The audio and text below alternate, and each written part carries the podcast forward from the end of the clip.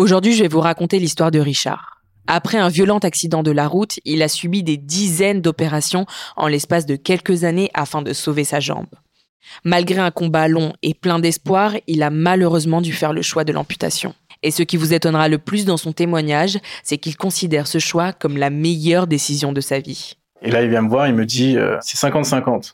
Soit tu te réveilles avec une jambe euh, et un genou, ou soit tu te réveilles amputé. Je savais pas si j'allais marcher avec une canne, si j'allais être en fauteuil. Euh, j'étais en soirée. Je décide de, rentrer chez moi. Il doit être 4-5 heures du matin. J'étais en scooter. Euh, ben, j'arrive à 5 minutes de chez moi. Euh, le feu rouge qui passe au vert. J'accélère. Le temps de tourner la tête et une voiture qui arrive à fond à l'heure sur moi et que j'essaie d'éviter, mais qui me tape l'arrière du scooter et qui me propulse sur les voitures. Je me relève. Je me rends pas compte de ce qui vient de se passer. Je vois que mon pouce. J'avais mon pouce qui était retourné. Donc je me relève, je marche. Il y a une, sorte d'entreprise à côté. C'est le gardien de, l'usine, etc., qui entend le choc, qui descend, qui vient m'aider. Et euh, j'avais aucune douleur à la jambe à ce moment-là, en fait. Je marchais, j'allais très bien. Ils voulaient m'appeler les pompiers. Je lui dis non, déposez-moi à l'hôpital. Ils me déposent à l'hôpital. En voyant le, panneau urgence, mon corps il s'est tellement détendu. Euh, l'adrénaline elle est partie. La douleur de, de ma jambe, euh, elle commence à arriver. J'arrive vers les urgences et là, je ne sens plus ma jambe. En fait. Là, on me demande de sortir de la voiture. Impossible tellement de douleur que j'arrive plus à bouger. Et à ce moment-là, je tombe dans les pommes. D'après ce que les médecins m'ont dit, j'ai eu une sorte de la luxation du genou avec euh, l'artère qui s'est bouchée. Le sang n'a pas coulé, donc c'est pour ça que j'ai pas vu que j'avais un problème au genou. Ils m'ont fait un pontage, donc ils m'ont pris une veine euh, dans ma jambe qui allait bien. Ils l'ont mis exactement là où l'artère s'était bouchée pour refaire circuler le sang en fait. Donc, ce qui a permis de sauver ma jambe. Quand je me réveille, me réveille du coma, je vois dizaine de médecins, de chirurgiens qui arrivent vers moi. Je demande au médecin, euh, oui, qu'est-ce qui s'est passé? Euh, Ouais, mon, pouce, il va bien. Je lui dis, ah, c'est vrai, vous avez sauvé mon pouce. Et il me regarde et il enlève le drap. Donc je vois ma jambe suspendue à une, une barre. Je leur dis, mais demain, moi, je travaille. il me dit, ah non, mais vous savez quel jour on est J'ai dû faire 3-4 jours de, coma. Là, je réalise que, que ça, va être, ça va être très, très, très, très long, en fait il me transfère dans une chambre en réa. Il y a un médecin qui vient me voir, il me dit là on a, réussi à, à, vous sauver la jambe, ce qui est une opération euh, très difficile. On est très content. Et il me dit euh, le sang n'a jamais recirculé jusqu'au pied quand le, sang ne circule plus au pied, on ampute au niveau de la cheville. Donc je leur dis non, non, euh, je vais pas me faire amputer, etc. Je dis mais c'est pas à vous de décider là, on va aller voir vos parents, on va leur dire. Ma mère refuse, ma mère est très croyante, elle leur dit euh, Dieu est grand, attendez quelques jours. Le médecin lui dit ok, on va attendre, on va attendre deux trois jours, etc. Euh, moi je réalise pas moi. Moi je suis dans un dans un déni mais total. Moi, dans ma tête, euh, j'avais pas me faire amputer. Et la nuit, elle passe. Toutes les 2-3 heures, une infirmière, elle passe euh, vérifier si euh, le sang a recirculé. Elle le met au pied et elle entend un petit, battement, en fait. Et là, elle appelle tous les médecins. On dirait ils avaient gagné la Coupe du Monde. Ils étaient très contents. Moi aussi, hein, très heureux. Hein, mais malheureusement, bah, ça n'a jamais recirculé jusqu'aux orteils. Je suis tombé sur un chirurgien très cash. Il m'a dit, là, vous êtes là tout l'été. Et là, tu prends vite conscience que là, tu vas pas bouger. Dis non, mais on va tenter plein de choses parce qu'il y a plein de choses à réaliser, parce qu'il y a plein d'opérations à faire. Donc a eu plein d'opérations comme euh, la, la, greffe de peau pour accélérer la cicatrisation. La période de tout l'été à l'hôpital, j'ai été opéré euh, une quinzaine de fois. Euh, la première amputation pour les doigts de pied, en fait je l'ai vite oublié parce que les chirurgiens m'ont fait comprendre que le plus important c'était pas mes doigts de pied parce que ça m'empêche pas de, de, marcher. Mais avant ils m'ont fait comprendre que le plus important c'était de libérer mon genou parce que avec la luxation du genou, ils m'ont mis des fixateurs externes et au moment de les enlever un mois et demi après, tous mes tissus s'étaient collés au niveau de la rotule, au niveau des tendons, donc je ne pouvais plus plier le genou. J'avais une flexion de genou de 20 degrés, euh, ce qui est impossible pour marcher. Pour marcher, euh, minimum, c'est 60 degrés. Donc euh, le plus important, c'était de libérer mon genou pour retrouver cette flexion. là, ça faisait quoi? Deux ans, deux ans hospitalisé, deux ans pas rentrer chez toi, à te faire opérer, être alité, ne pas sortir.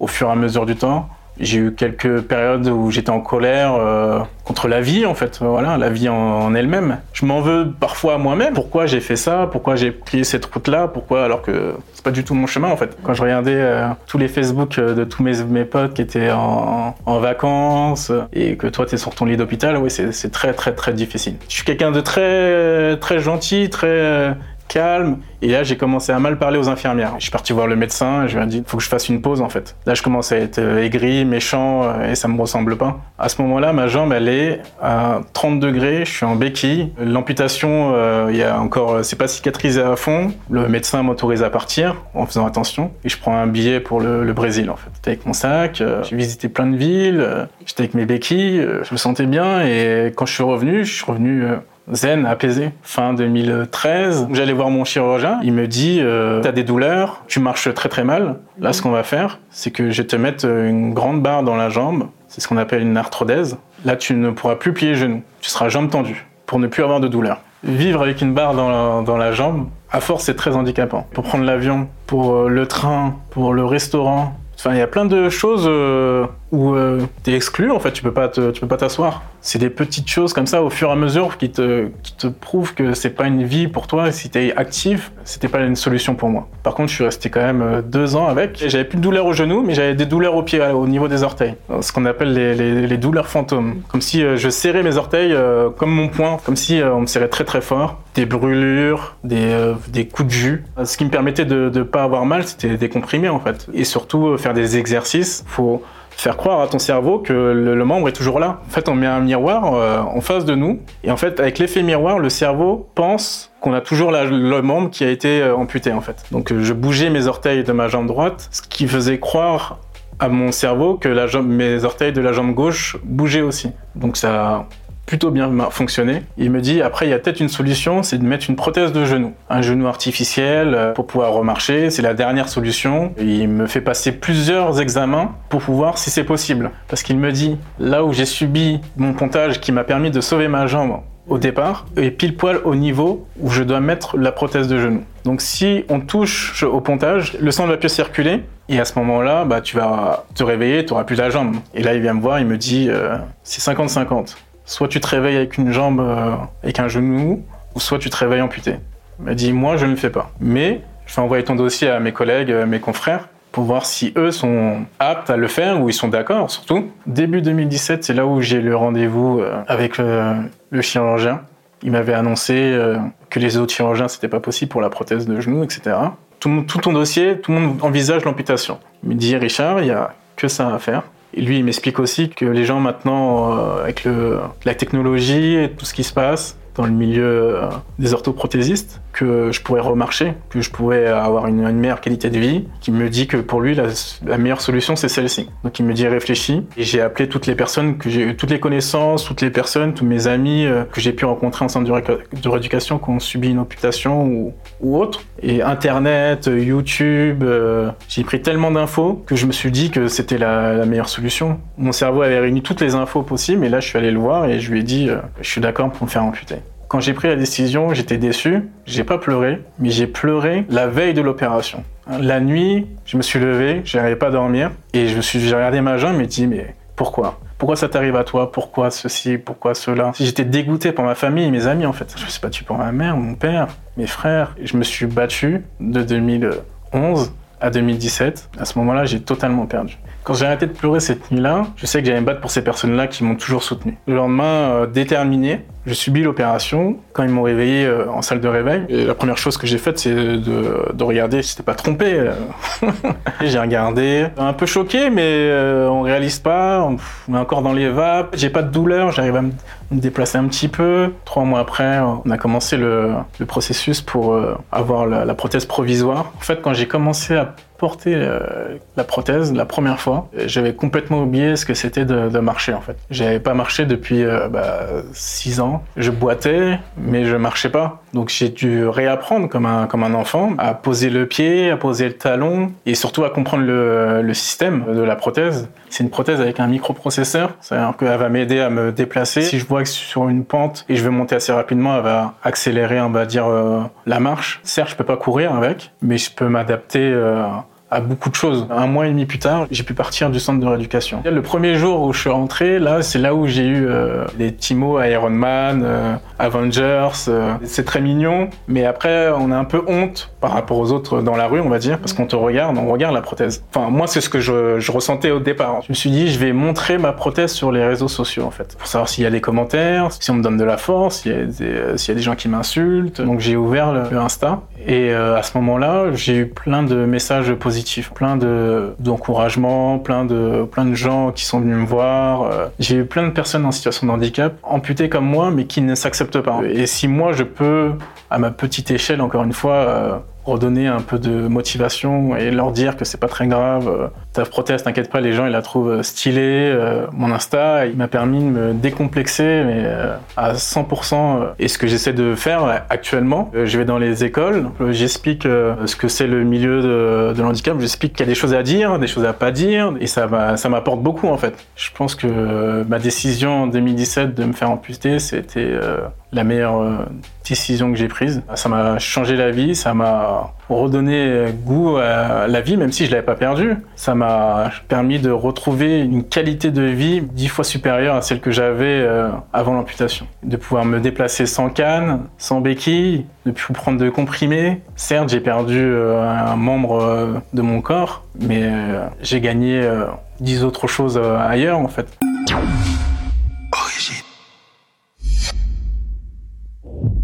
Donc là, vous venez d'écouter l'histoire de Richard. Richard qui est avec nous. Déjà, je veux savoir comment tu vas, Richard. Comment ça va? Ça va bien, merci beaucoup. Merci euh, encore une fois pour l'invitation. Ça me fait énormément plaisir. C'était quand l'interview euh, qu'on avait pu faire? C'était vraiment au début d'origine? C'était quoi en 2021 euh, Oui, c'était en l'été, fin d'été 2021. Et la vidéo, euh, je crois qu'elle est sortie en septembre, quelque chose comme ça. Ok, donc c'est toi, ça va. Les dates, tu t'arrives à t'en souvenir à peu près? Oui.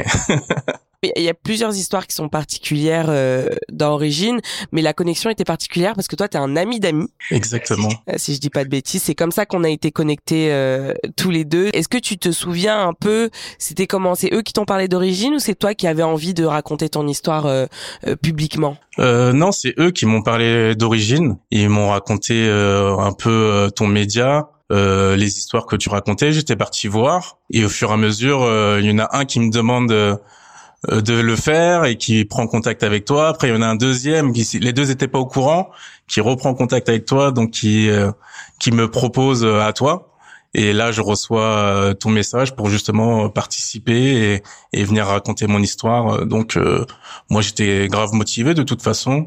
Pour moi, c'était une première. Hein, c'était une première de raconter mon histoire vraiment devant une caméra et devant tout le monde en fait tout simplement. Donc ça veut dire qu'au début c'était pas une volonté de ta part mais tu as été motivé. Qu'est-ce qui t'a donné envie lorsque bah lorsque je suis venu vers toi et que tes amis t'ont parlé du média? Qu'est-ce qui t'a vraiment motivé à raconter ton histoire sachant que tu l'avais jamais fait? Ce qui m'a motivé vraiment c'est euh, de pouvoir me libérer en fait. Parce que mon parcours et mon histoire je n'en avais jamais réellement parlé. Et je me suis déjà je reprenais confiance en moi. J'avais vraiment envie de d'avancer, on va dire, dans la vie. Et je pense que c'était une étape à à faire euh, là maintenant. J'ai aucun regret à l'heure actuelle. J'ai bien, j'ai fait le bon choix de de pouvoir libérer ma parole et et de de d'évacuer tout ce que tout ce que je gardais en moi parce que vraiment il y a des détails que personne ne savait que mes amis euh, ne savaient pas etc donc euh, vraiment ça m'a ça m'a fait du bien. Bah justement, tu parles de thérapie, tu parles d'étapes. Euh, c'est quelque chose qu'on peut retrouver euh, chez plusieurs personnes qui racontent leur, euh, leurs histoires en disant que voilà le fait de le raconter publiquement c'est un moyen d'aller mieux.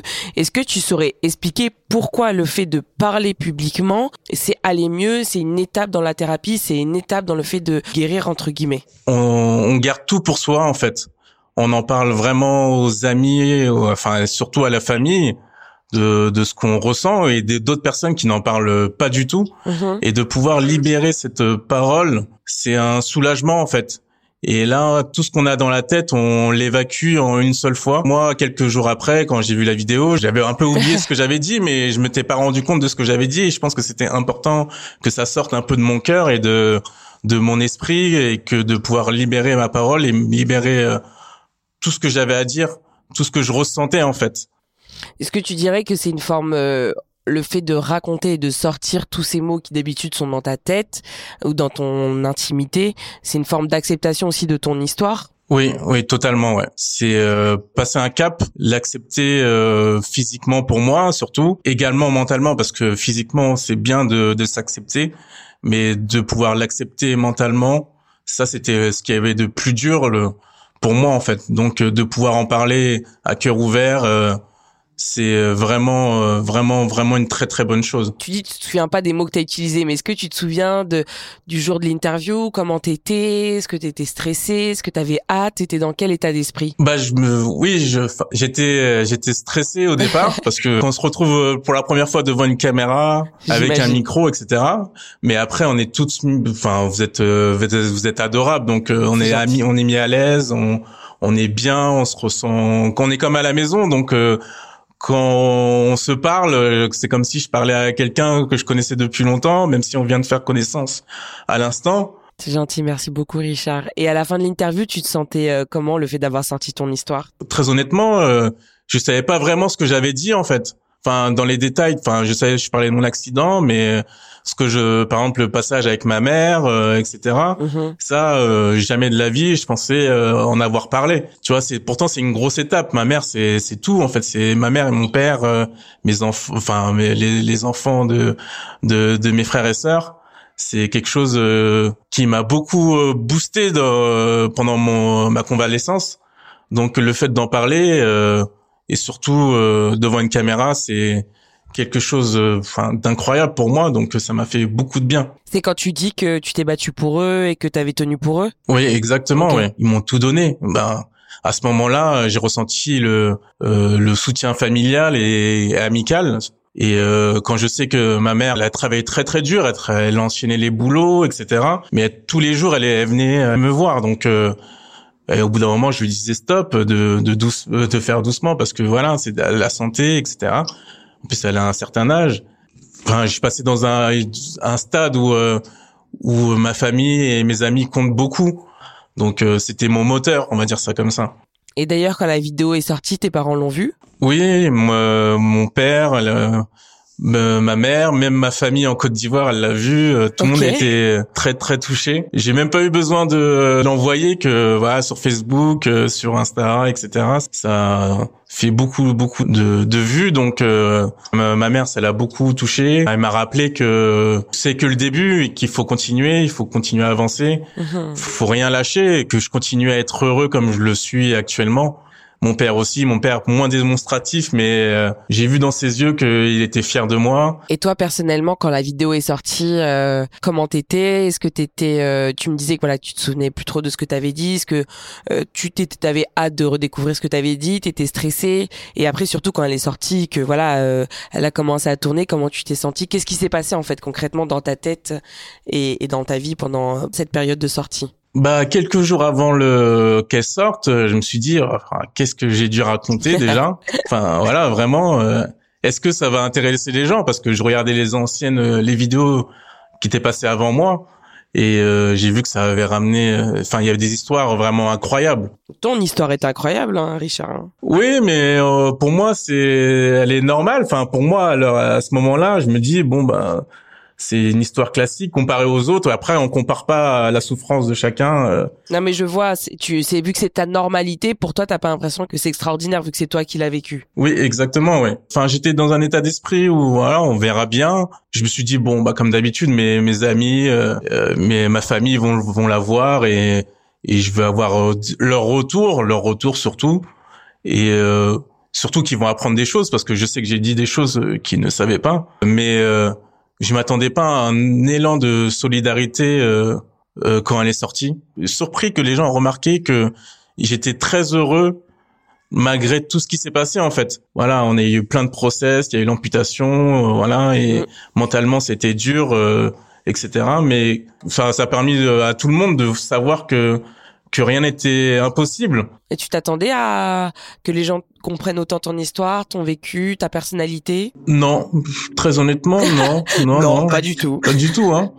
Je après, moi, je me suis dit bon, ils vont écouter l'histoire de, de l'handicap. Ça, c'est vrai que ça interroge beaucoup le process, etc., jusqu'à l'amputation, mais ça m'a étonné que les gens retiennent vraiment le fond.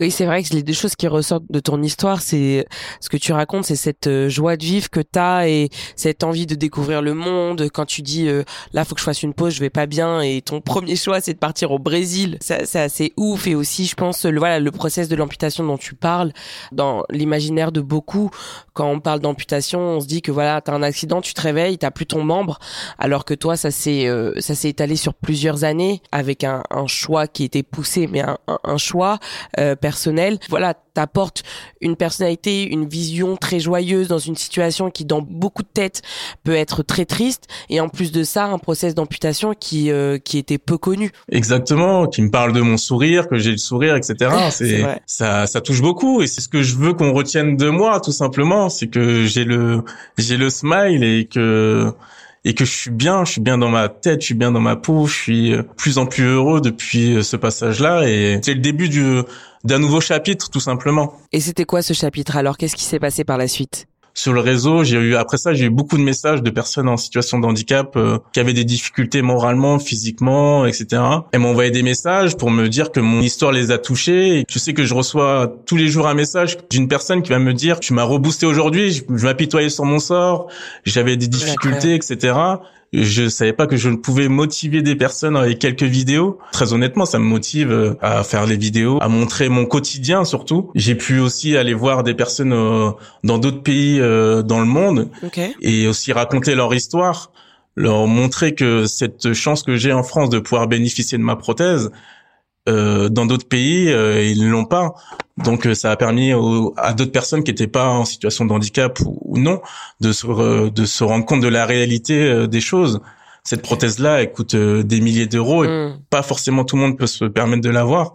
Et quand je vais au Brésil et quand je rencontre une équipe euh, de foot amputé, je rencontre un petit garçon, euh, je fais un peu le tour des personnes. J'explique aux gens que la personne, elle, elle, peut pas se payer une prothèse. Et sur les réseaux, les gens se rendent compte que c'est vraiment une chance. Enfin, voilà, très honnêtement, la sécurité sociale, c'est une chance. Hein c'est une chance qu'on a et il faut pas la dénigrer. Voilà, cette prothèse-là, je pense pas que j'aurais pu me la payer euh, comme d'autres personnes dans d'autres pays, enfin d'autres pays qui sont vraiment dans ces difficultés euh, financières mm. et surtout que c'est un outil de santé, on va dire ça comme ça. Je suis hyper content d'écouter ça et d'entendre ça. Je m'attendais pas qu'il y ait tout ce tout ce positif et quand je et quand je dis positif c'est surtout euh, en fait à continuer à libérer la parole autant pour toi dans ton quotidien que pour les autres et euh, le quotidien des autres dans d'autres pays dans d'autres euh, milieux. Donc c'est c'est archi cool c'est archi intéressant. Euh, t'avais déjà cette volonté ce que tu disais dans ton dans ton dans ton témoignage que tu allais dans des écoles pour pour sensibiliser. Donc c'est ce que tu continues de faire en fait par différents moyens que ce soit à la cool sur les réseaux sociaux dans d'autres pays. C'est vraiment toujours en fait c'est ton but de base et qui a continué avec euh, avec cette vidéo. Oui, exactement. Oui, après j'ai continué. Après la vidéo, il y a des euh, des établissements scolaires qui m'ont contacté. J'ai continué à les faire. Je suis parti euh, sensibiliser. même dans ma ville, ma propre ville, je suis parti dans, voir les enfants, des petits, des plus grands, j'en ai fait plusieurs, genre à la fac, dans les écoles, etc. Dans les entreprises aussi, dans les entreprises, ça a permis de de montrer cette image inclusive de, de l'handicap, surtout de soit soit à l'école pour expliquer euh, enfin ce système et enfin le regard des gens euh, la enfin la discrimination euh, enfin le harcèlement on va dire ça comme ça de, de, de personnes pour justement l'intégration de personnes en situation de handicap dans les entreprises.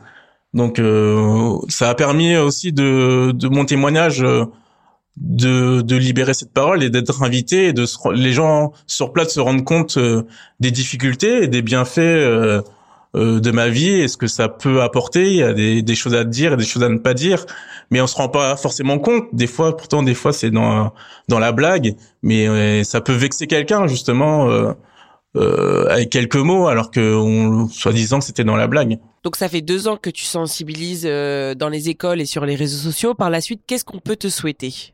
Moi, ce que j'aimerais, c'est parcourir le monde et sensibiliser euh, les gens ramener des images, euh, on va dire, sur les réseaux. Et je sais qu'il y a des gens qui sont très débrouillards dans beaucoup de pays et, et montrer cette image-là que le handicap n'arrête pas forcément euh, la personnalité, les gens. Enfin voilà, il y a plein de choses à mettre en avant. Je me souhaite de vous transmettre le message que, que tout est possible en fait. Enfin voilà, tout simplement. Moi, je te souhaite de voyager, parce que je sais que le voyage, c'est vraiment quelque chose qui est en toi, et je te souhaite vraiment de voyager un maximum possible. C'est ce que, c'est ce qui t'anime. C'est ma thérapie, hein, vraiment. C'est un process euh, pour moi qui me fait beaucoup de bien. Si je me sens pas bien, s'il y a un coup de mou, euh, je pars en voyage. euh, oui, j'aimerais bien que les gens me, ouais, euh, me- souhaitez-moi ça, les gens. Ok, on te souhaite ça. Merci beaucoup, Richard. Je suis contente d'avoir eu tes nouvelles. Merci à toi, merci pour l'invitation et j'espère que ça pourra re- rebooster les gens. En tout cas, n'hésitez pas et euh, n'abandonnez pas. Tout est possible, vraiment, tout est possible.